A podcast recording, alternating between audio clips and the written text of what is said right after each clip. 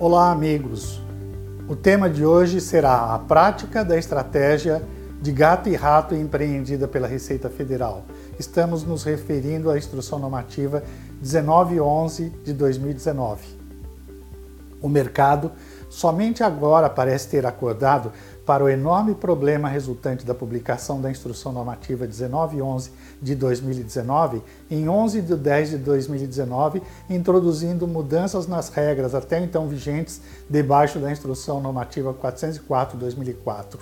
A partir de sua vigência, revogada pela própria Instrução Normativa 1911, artigo 765, inciso 7. Há quase dois anos, vimos alertando para o grave risco representado por essa instrução normativa 1911 e sobre isto nós escrevemos matéria em nosso blog sob o título IN 1911 ICMS PiscoFins Receita Federal revoga efeitos da decisão do STF e piora a situação dos contribuintes. Antevendo a gravidade desse problema, não nos restringimos ao alerta, partimos para a ação ajuizamos diversos mandados de segurança contra as regras trazidas por essa Instrução Normativa 1911. Como dito, passados quase dois anos, somente agora as empresas começaram a ajuizar ações contra essa normativa. Ela trazia três dispositivos perigosos aos contribuintes: o artigo 27, parágrafo único, o artigo 167, incisos 1 e 2 e artigo 184, parágrafo 2. O artigo 27 dispunha que o ICMS a ser excluído da base do PIS/COFINS era o ICMS a recolher. Seu artigo 167 dispôs sobre o que integra o valor de aquisição de insumos, e seu artigo 184, parágrafo 2 estabeleceu que o ICMS e IPI, quando recuperáveis, não integram o valor do estoque a ser utilizado como base de cálculo do crédito. Finalmente, seu artigo 765, inciso 7, ao revogar a Instrução Normativa 404/2004, revogou também previsão que dispunha sobre o direito de descontar crédito, cujo inciso 2, parágrafo 3 determinava que o ICMS integra o valor do custo de aquisição de bens e serviços. Com isso, sem base em lei, a partir de 11 de 10 de 2019, o ICMS deixou de integrar o custo de aquisição dos insumos Conforme demonstramos em quadro comparativo naquela matéria cujo, cujo link atrás nos referimos e para a qual enfatizamos a importância de lê-la, utilizando uma base 100, por exemplo, o PiscoFins a recolher aqui, antes da decisão do STF autorizando a exclusão do ICMS do PiscoFins, era de 4,63 e após tal decisão passou a ser 2,13, com a instrução 1911 passou a 546, ou seja, demonstramos ali e comprovamos que a Receita Federal, com a instrução normativa 1911, não apenas anulou os benefícios da decisão do STF aplicável ao tema, como piorou a carga tributária dos contribuintes. Diz-se atualmente que o fisco se pôs na, no aguardo de decisão definitiva do STF sobre a exclusão do ICMS do PIS e COFINS para, só agora, tendo sido derrotado, passar a aplicar as regras da Instrução Normativa 1911, começando a fiscalizar e autuar os contribuintes.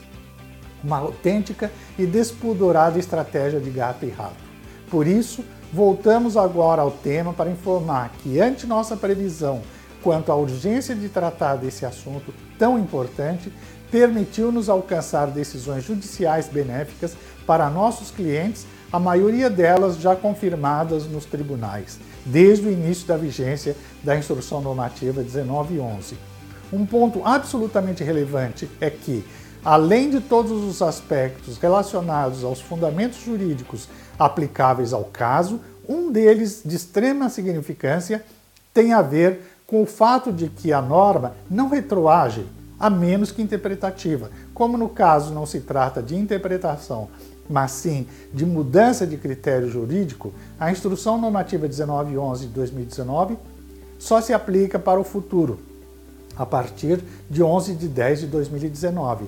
Assim é que, em relação aos direitos de compensação levantados pelos contribuintes, com base na decisão definitiva do STF, estes estarão assegurados no período compreendido até outubro de 2019. Todavia, Em relação ao futuro, isto é, desde 11 de 10 de 2019, os contribuintes terão que agir judicialmente sob pena de sofrerem autuações. Obviamente, poderão também esperar ser autuados para se defenderem administrativamente, já que essa mudança de critério que alterou por instrução normativa a base de cálculo do PIS e COFINS não desfruta da menor chance de prosperar em qualquer esfera administrativa ou judicial. Assim como nossos clientes, os demais contribuintes que têm ido ao judiciário têm obtido êxito nessa discussão. Portanto, Ante esse cenário que agora se confirma como um problema muito sério por representar não apenas a anulação dos efeitos da decisão do STF sobre a base do PIS/COFINS, mas pior que isso, um agravamento da carga tributária, os contribuintes têm o dever de conduzir providências administrativas ou judiciais e com urgência.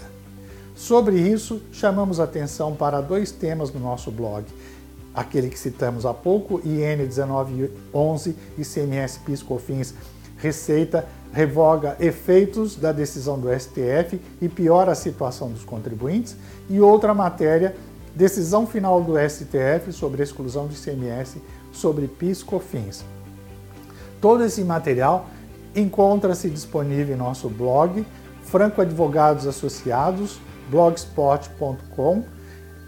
Também nas nossas redes sociais e disponíveis na Alexa e finalmente disponíveis também em podcasts. Mais uma vez, muito obrigado e, por favor, encarecemos, ponham atenção nesse aspecto, nesse caso, porque ele é muito grave e ele impacta profundamente a situação da carga tributária do PIS e COFINS das empresas ao determinar a exclusão do ICMS na composição do custo de insumos. Muito obrigado mais uma vez e até mais.